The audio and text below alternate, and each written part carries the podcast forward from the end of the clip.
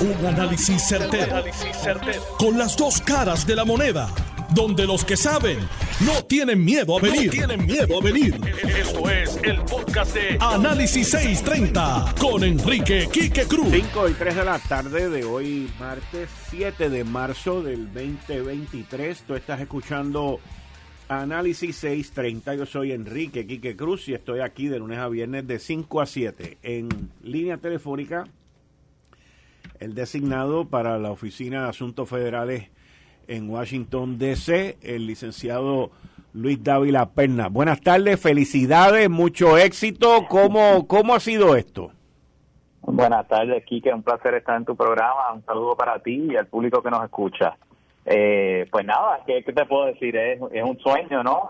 como, como estaba diciendo esta mañana, es, volver a mis raíces, ¿no? Volver a lo que fue eh, mi casa hace seis años, eh, súper contento, eh, son temas que me apasionan, es un trabajo que, que me encanta, me encanta hacer y la verdad es que no podría pensar en otra cosa eh, más gratificante que levantarme todos los días y salir y, luchar ¿verdad? por los intereses del pueblo de Puerto Rico. Así que nada, bien contento, honrado por la designación y, y listo para asumir esta nueva encomienda. Tú por un tiempo viviste en Washington, ¿verdad? Así es, así es. Cuando la, la primera vez, ¿verdad? Que fui designado como subdirector de la agencia, en ese entonces eh, éramos mi esposa, yo y, pues una bebita que apenas tenía 13 meses eh, y nos fuimos. Este, fue una apuesta, ¿verdad? En ese entonces a, crecimiento profesional. Eh, esto había sido siempre un sueño mío, ¿verdad? Poder trabajar en la capital federal desde chiquito. Eh, me han apasionado estos temas y los he seguido de cerca. Los trabajé un poco eh, cuando comencé mi carrera de abogado en Puerto Rico. Eh, y pues nada, fue una oportunidad muy buena y de ahí pues continué creciendo. Eh, ¿verdad? Que luego de, mi tiempo en Prafa estuve en un bufete, eh, un bufete sumamente prestigioso, grande, global, uno de los más grandes del mundo, eh, donde aprendí muchísimo y fue la verdad que la, la mejor escuela eh, para poder desarrollarme y continuar verdad creciendo eh, profesionalmente y adquiriendo ¿verdad? mayor conocimiento de, cómo, cómo opera la capital federal y, y todas sus redes.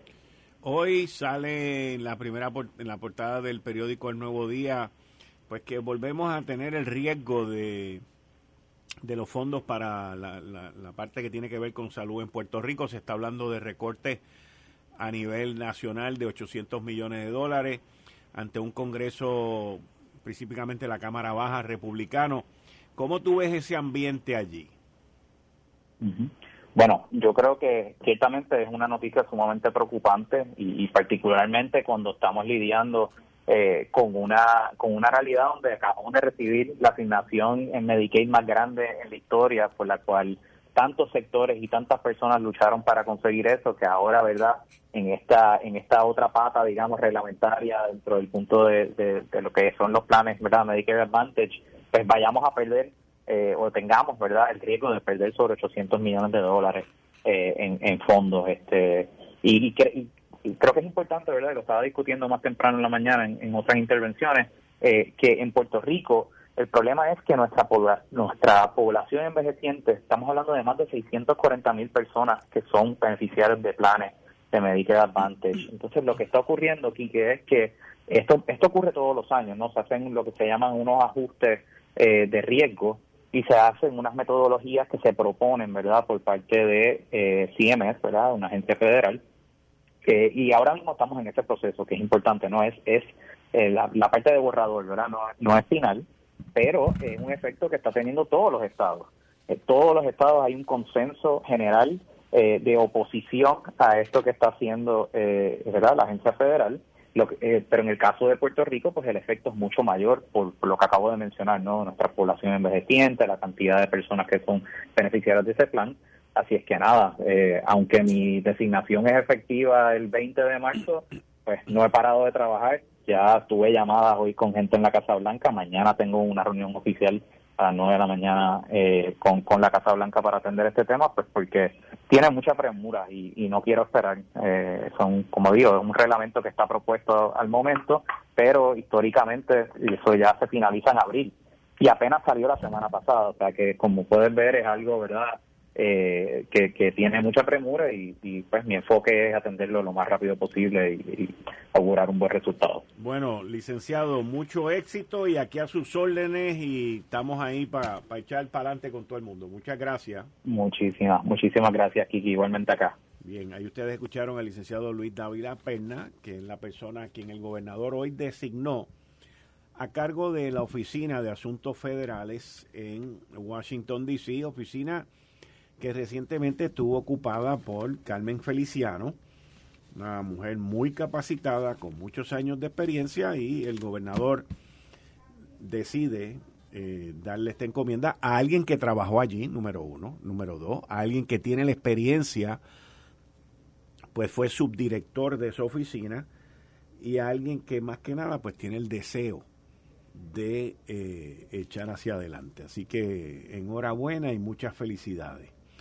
Bueno, en otro tema, la ex gobernadora Wanda Vázquez, a quien Johnny Méndez no mencionó en su discurso como los ex gobernadores del Partido Nuevo Progresista, y eso tiene que ver mañana con mi columna en el periódico El Nuevo Día, que tiene que ver sobre lo que ocurrió allí y con que al día de hoy, y repito, al día de hoy, Jennifer González, sigue su paso hacia una primaria por la gobernación en el Partido Nuevo Progresista.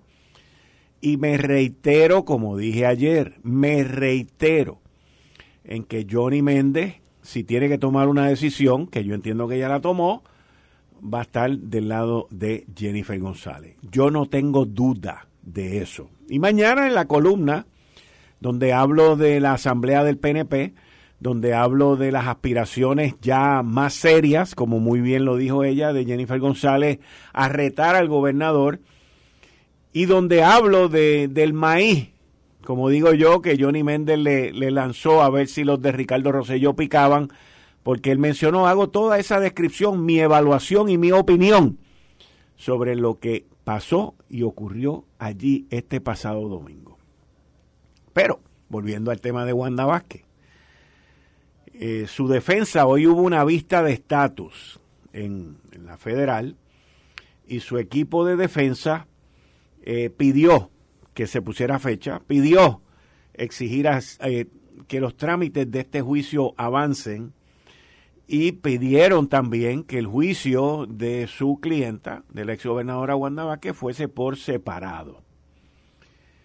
Yo, yo personalmente, y ustedes saben que yo no soy abogado, pero yo entiendo que en este caso específico eh, debe ser muy importante el que a ella la enjuicien por separado, porque recuerdo, y lo estábamos hablando aquí en el programa hace unos días, creo que el muchacho se llama Glenn Rivera, pero eh, fue uno de los que enjuiciaron en el caso de, de Anaudi.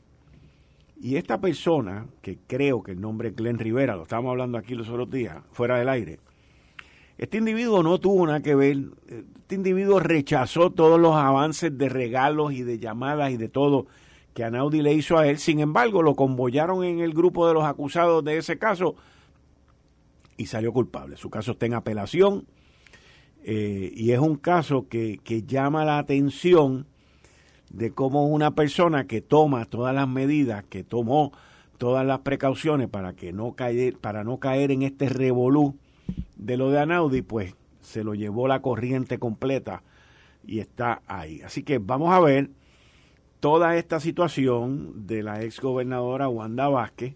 También por otro lado está la citación de la Cámara de Representantes a la Comisión de los Jurídicos y, y todo este emborujo, porque es un emborujo eh, que hay con con todos estos casos. Este, este caso de, de la ex gobernadora va a ser un caso que inclusive eh, puede que involucre trama, trama a nivel internacional, trama que tenga que ver con agencias de seguridad de los Estados Unidos, trama que tenga que ver con eh, lavado de dinero a nivel internacional y utilizándose a Puerto Rico para eso. Y sería interesante cómo se va a manejar toda esta situación con Julio Herrera Bellutini, que es el banquero eh, billonario, con B de bruto, burro y mal administrador, que es uno de los coacusados en esto, en conjunto con el ex agente federal Mark Rossini y dos personas más que estaban, una de ellas estaba vinculada al banco y la otra estaba vinculada a la campaña de la ex gobernadora Wanda Vázquez. Así que eh, interesante, pero para que ustedes entiendan y se vayan preparando y vayan eh, adornando la, la pantalla de lo, de lo interesante que viene por ahí, les recuerdo que este próximo lunes, el próximo lunes 13, lunes 13 de marzo, comienza el juicio contra el exalcalde Ángel Pérez, quien luego de múltiples negociaciones ha decidido ir a juicio y que si alguien lo encontrase culpable, que sea el jurado. Esto extrema, en mi opinión, no soy yo el que está metido ahí en la hornilla, pero en mi opinión yo lo veo de un alto riesgo en contra del exalcalde de Guaynabo, porque yo personalmente no veo, no veo como un jurado en Puerto Rico, con todos estos casos de Oscar Santamaría, con todos estos casos de Félix Elcano Delgado, eh, un jurado aquí pues puede encontrar a alguien no culpable. Eso pues estará por verse. Los abogados de, del exalcalde Ángel Pérez, Osvaldo Carlos, el licenciado Eduardo Ferrer y el otro licenciado que me excusa, creo que es Pizarro, o Colón, algo así, este, me excusa. Pero ese, ese licenciado, eh, son tres abogados que están en esa defensa, han traído unos planteamientos muy interesantes, pero principalmente para el momento de la apelación. Y como ustedes saben, en la federal, usted apela después que se lleva a cabo la sentencia. Y ya después que usted está en Chirola, lo más probable. Así que eh, es un caso que va a ser extremadamente atractivo para todos nosotros por todas las estrategias que se van a dar. Y también extremadamente atractivo por toda la información que se va a dilucidar en la Corte, comenzando este próximo lunes 13 de marzo, señores.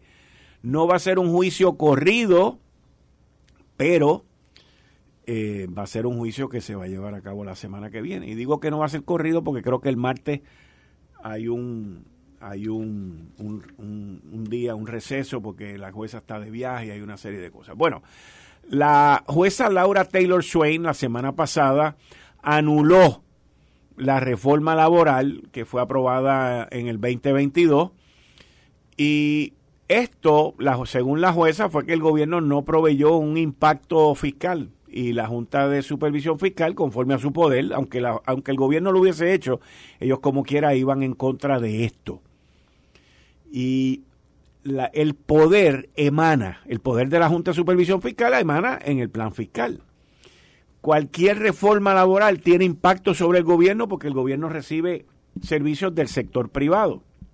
Y esto es algo que iba a tener, iba a tener un impacto sobre el gobierno. Ahora, una parte que impactó también, pues fue que aquí hubo unos cambios en el sector privado sobre el bono de Navidad, cualificar para ese bono de Navidad y otra serie de beneficios que se le dieron a los empleados que ahora, eh, a la jueza declarar esto nulo, pues crea un cuestionamiento brutal. E inclusive hoy hablé con un licenciado que me, me mencionó que hay entidades privadas, empresas privadas que están eh, auscultando, están estudiando el recobrar parte de ese bono de a gente que no le tocaba bajo la ley anterior.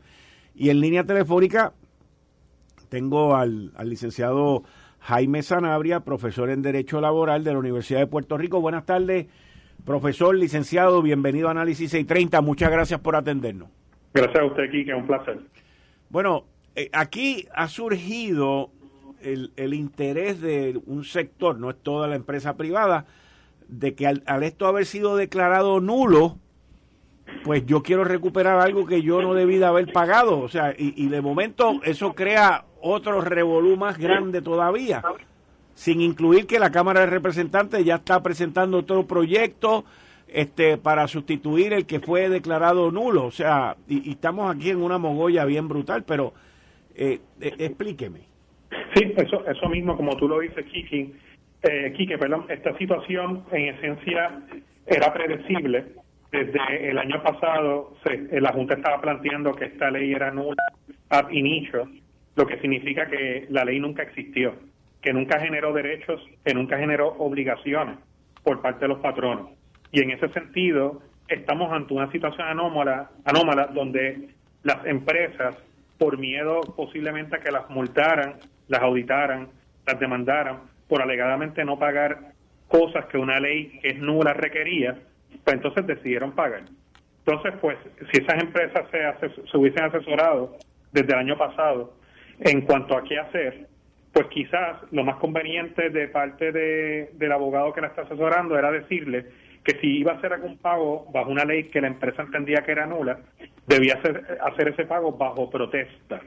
Pero hay toda una doctrina de derecho que permite a las empresas que se ven obligadas a hacer actos contrarios a lo que creen, porque una ley se lo requiere, a poder recobrar el dinero que pagan si esa ley es declarada nula eventualmente. Lo que te estoy diciendo en Arroyo Bichuela aquí que es que las empresas, si cuando hicieron los pagos, ya sea de bonos de Navidad, de vacaciones y otras partidas, no protestaron el pago, o sea, no le dijeron al empleado, mira, te estoy pagando esto condicionado a que si la ley de crear nula me lo tienes que devolver o te lo voy a cobrar, pues posiblemente después no puedan ahora recobrar ese dinero.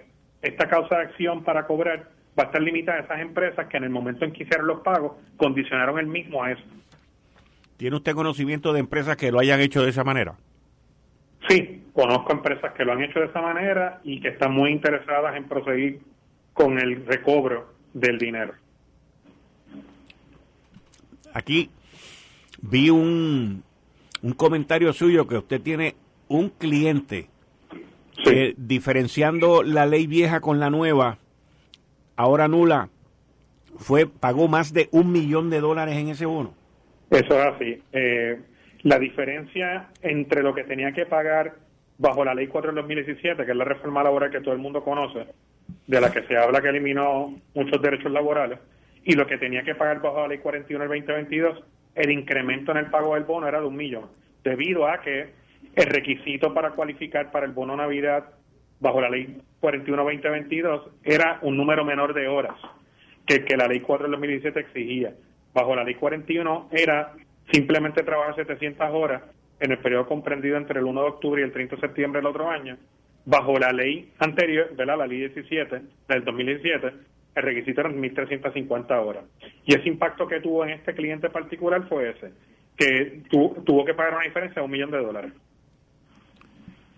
Y, y si, si la empresa que estamos mencionando, sin identificarla, decide hacer ese reclamo, y, se lo notificó a sus a sus empleados de que si esto se declaraba nulo yo lo iba a volver yo lo iba te lo iba a cobrar. Las personas tenían que firmar un documento de que aceptaban o sea de que estaban siendo advertidos no necesariamente pero la mejor práctica siempre es notificarlo por escrito verdad para que quede plasmada la intención al momento de hacer el pago en este caso en estos casos de empresas que se asesoraron y de otras que conozco que que procedieron de esta forma pues se ponían por escrito. Ok, y entonces, e, esto no es solamente de yo venir, ir a donde ti a reclamarte un millón de pesos, digo, a, todos los empleados de esa empresa o lo que sea. Aquí hubo una serie de retenciones que el Departamento de Hacienda hizo también sobre, sobre ese millón de dólares en bonos.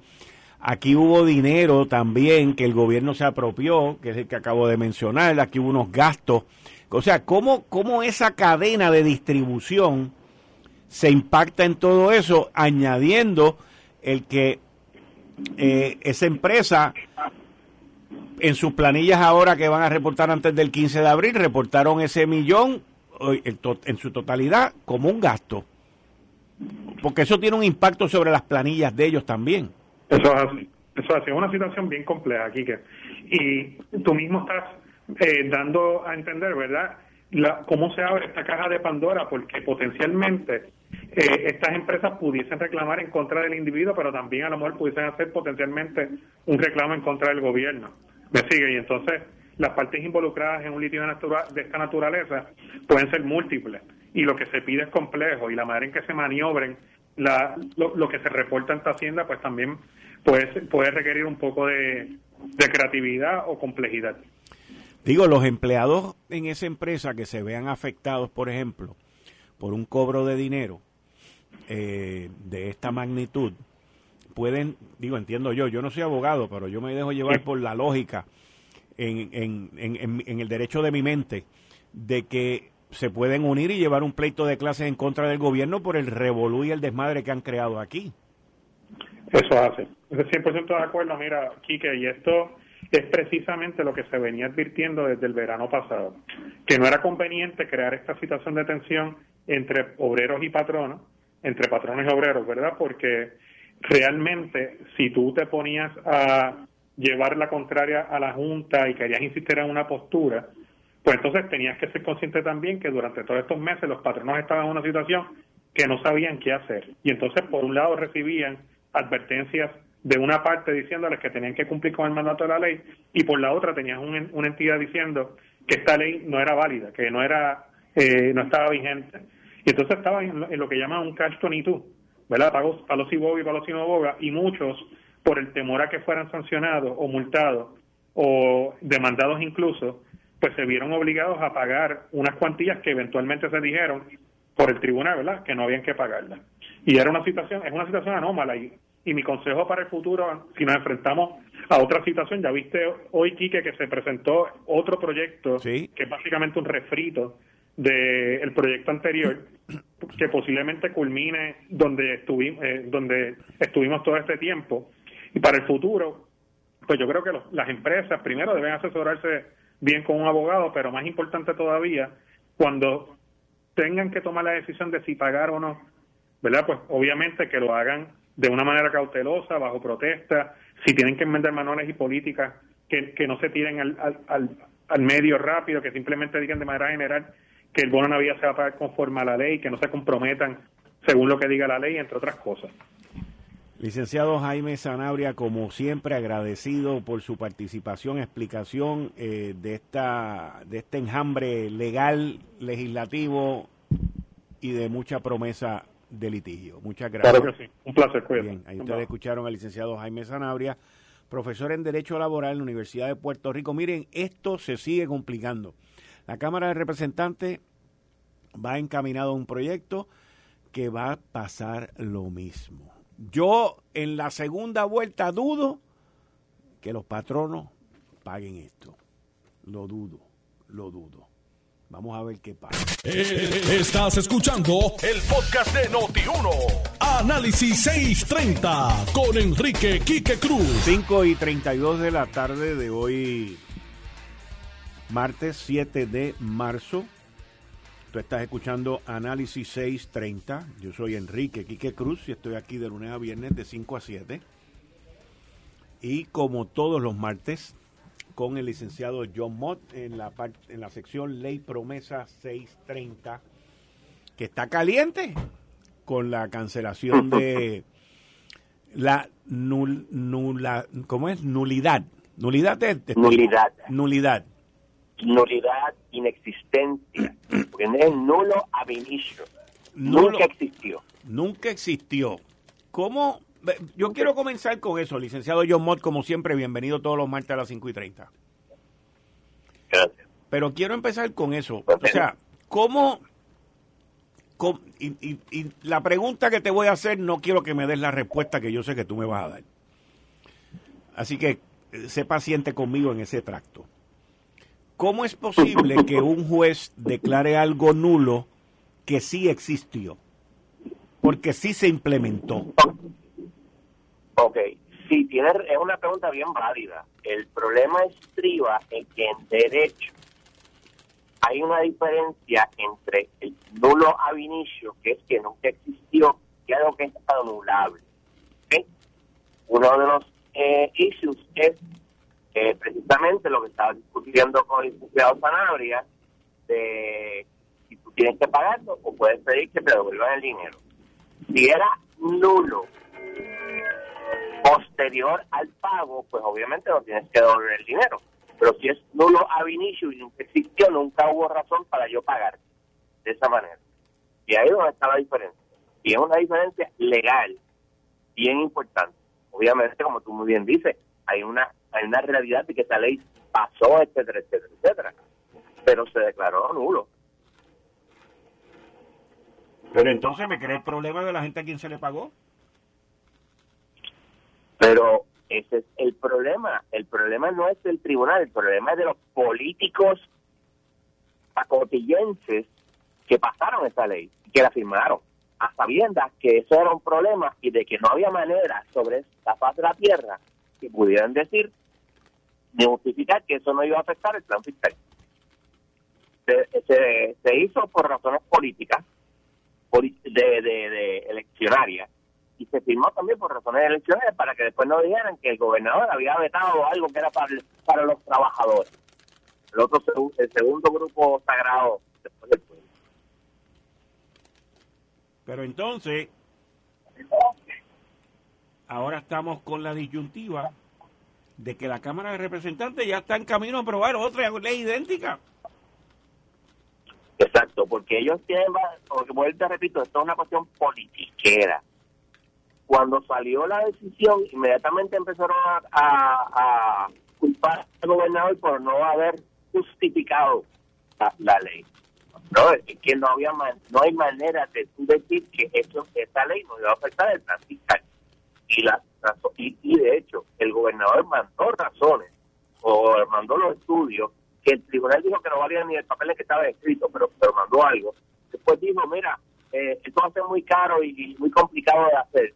Y al final dijo, mira, vamos a hacer que la ley eh, entre en vigor y entonces veremos. Pues ninguna de estas razones era válida. ¿Por qué? Porque el gobernador sabía que no hay manera de que esta ley no afectara el plan. Por lo tanto, no podía escribir nada, no podía presentar nada a la Junta que fuera válido para justificar la ley. Eso, los politiqueros baratos puertorriqueños nosotros, nosotros eh, aceptamos.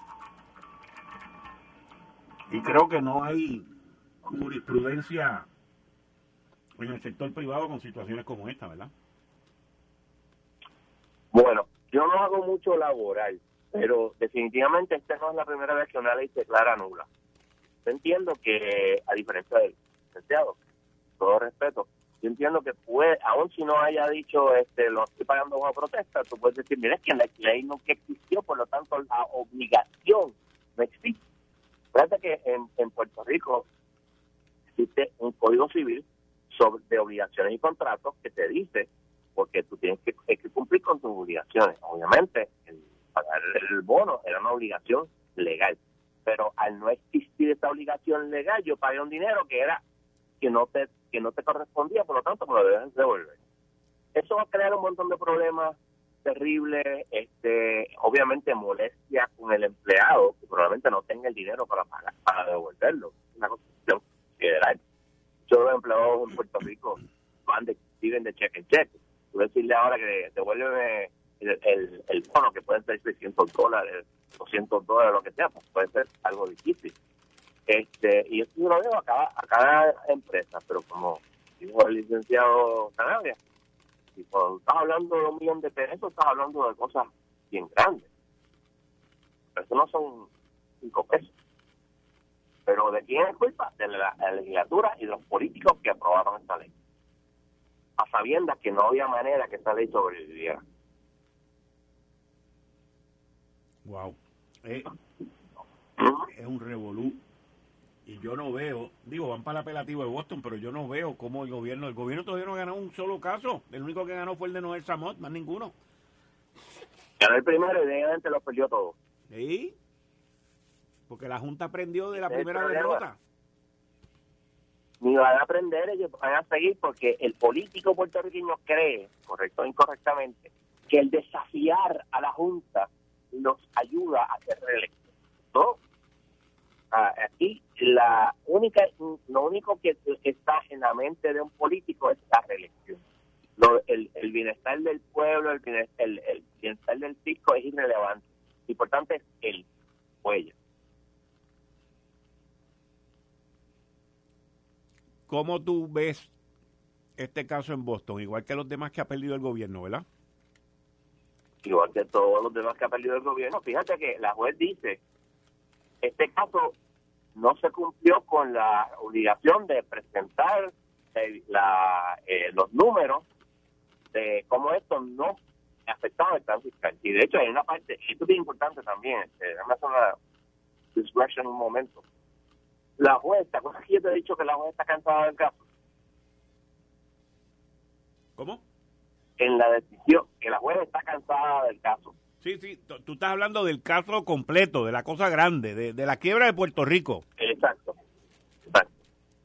Yo entiendo que ella era la persona indicada para bregar con esto. Sin embargo, hace una discusión de, más de una página sobre que en el futuro, que si ella eh, debía o no debía abstenerse y dejar que otro juez federal bregara con eso. Y básicamente le dijo a, y, le dijo a los a los litigantes la próxima vez tienen que explicar si yo me debo abstener o no me debo abstener y dejar que otro juez decida eso. Pero volviendo acá, este, la juez dijo claramente, mira, aquí no se cumplió con la, la 204 que requiere que tú hagas esto, esto y esto. Eso no se hizo. Y ya el circuito ha dicho, sino en la vez anterior con Wanda Vázquez, con las demandas que ella radicó eh, durante la, eh, la primaria. Eso es obvio tú no hiciste eso, a Ok.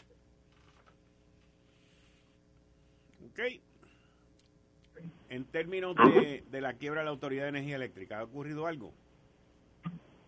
No ha pasado absolutamente nada, excepto que están enmendando nuevamente el plan.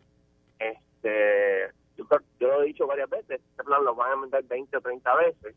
Estoy exagerando, tal vez, tal vez dijo 15 porque eh, va a depender mucho de lo que ella decida. Ella no quiere decidir, eh, ella quiere un plan consensual, pero tú y yo sabemos que eso no va a ocurrir. No. Pero eso entonces la llevaría a ella a tomar la decisión. Eh, una de las decisiones, pero aún si la toma, eso no necesariamente quiere decir que se acabó el asunto. Por ejemplo, ella puede decir, este el, el, los bonistas tienen un gravamen y hay que pagarle, entonces hay un problema bien grande, porque la Junta ha dicho, pues entonces no va a haber plan de ajuste. Entonces, encima la quiebra. O puede decir, no hay que pagar nada, lo cual le va a dar una, una, victoria tremenda a la Junta. O puede decidir entre medio, decir, no tienen gravamen, pero sí tienen una deuda y hay que pagarles un montón de chavos, son acreedores más grandes. Ok. Wow. Todo ese tipo de cosas, pues, eh, están en el aire. La situación como que... Aquí como que la quiebra como que no ha... Como que no ha entrado en las venas y en la sangre de, de gran parte del sector político el sector político todavía cree que tiene que tiene relevancia. Lo que pasa es que si lo miras desde otro punto, de, punto de vista de ellos, ellos no tienen relevancia, especialmente en la legislatura, debido a cómo está hecho promesa. Y esto les crea ellos el problema de que si no son relevantes, pues ¿para qué los tienes que elegir? ¿Para qué tienes que pagarle? Todo este tipo de cosas. Y eso es eh, bien angustioso para personas que viven de ser políticos hay personas en, en algunas partes, eh, aunque en los Estados Unidos estamos cada día más con los políticos profesionales, personas que son, eh, vamos a decir, eh, senadores ciudadanos, o sea, que están uno o dos términos y se van. Pero eso, en Puerto Rico eso no existe. Eso es, todo el mundo quiere estar ahí. ¿Por qué? Porque eres importante, porque todo el mundo te dice honorable, todo el mundo te saluda, etcétera, etcétera, etcétera. Y aparte que algunas personas reciben un ingreso mucho más alto de lo que han tenido en su vida. Hmm. Bueno. Y, y en términos de Ah, porque ahora la palabra de ahora la palabra de moda en Puerto Rico y los nuevos expertos son en nulidad. Porque sí, es la verdad, es la verdad. Esto es antes de que llegue la temporada de huracanes.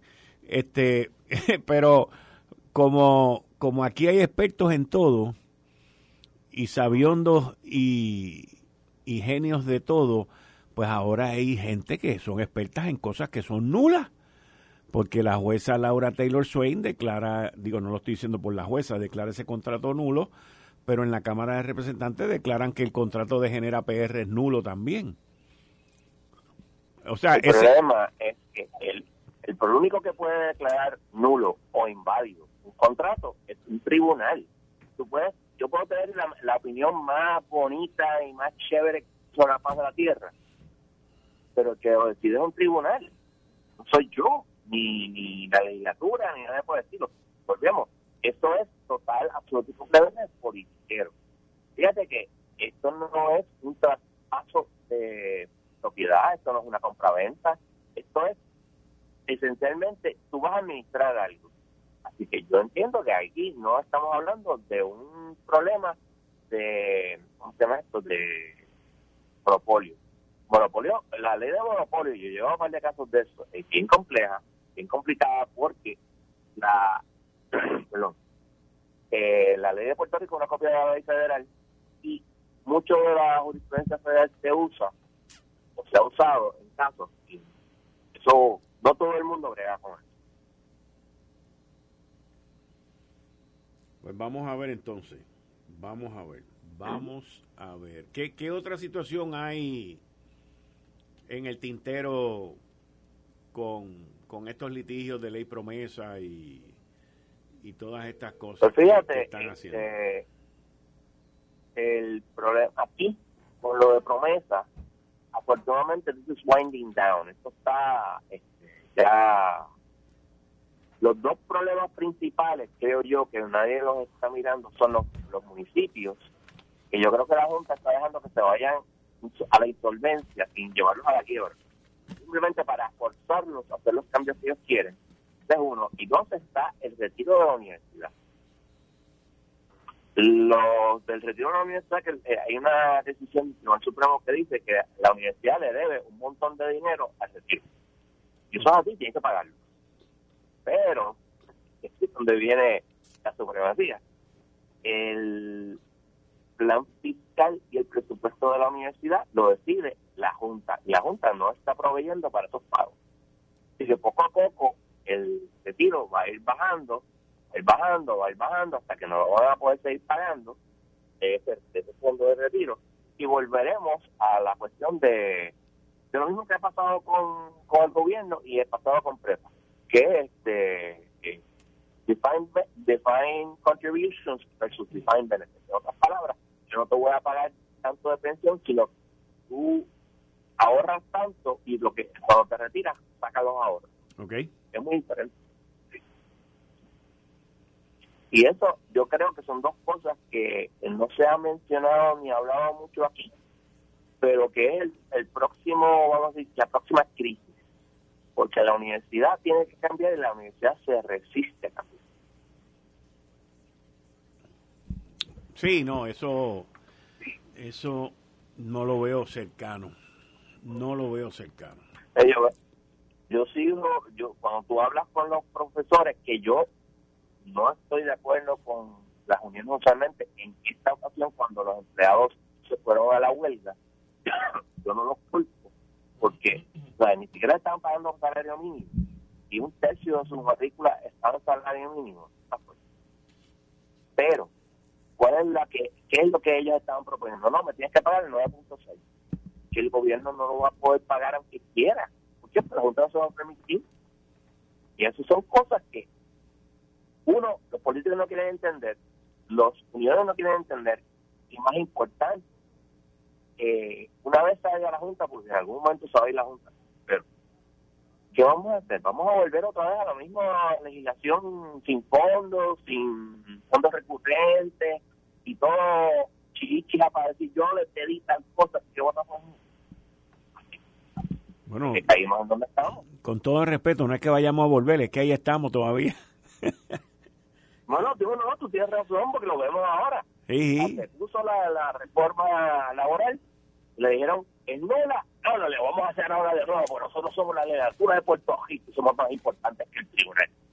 gente, eh, dado nuestra situación de territorio, y aún si fuéramos Estados no, si fuéramos Estados no tendríamos Si tú tienes un tribunal federal diciendo esto es así, the supreme law of the land, no puedes hacer mucho.